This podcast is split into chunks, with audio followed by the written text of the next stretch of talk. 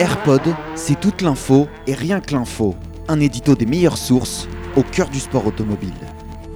Bonjour, je suis Paul Lavoisière. C'est notre 307e épisode et ce matin j'ai choisi comme info à la une de ce 9 juin le retour de la ville de Gap comme ville haute du rallye Monte-Carlo en 2024. La manche d'ouverture du championnat du monde des rallyes de la FIA de l'année prochaine sera donc de nouveau organisée à partir de la ville de Gap, a déclaré ce mardi l'Automobile Club de Monaco.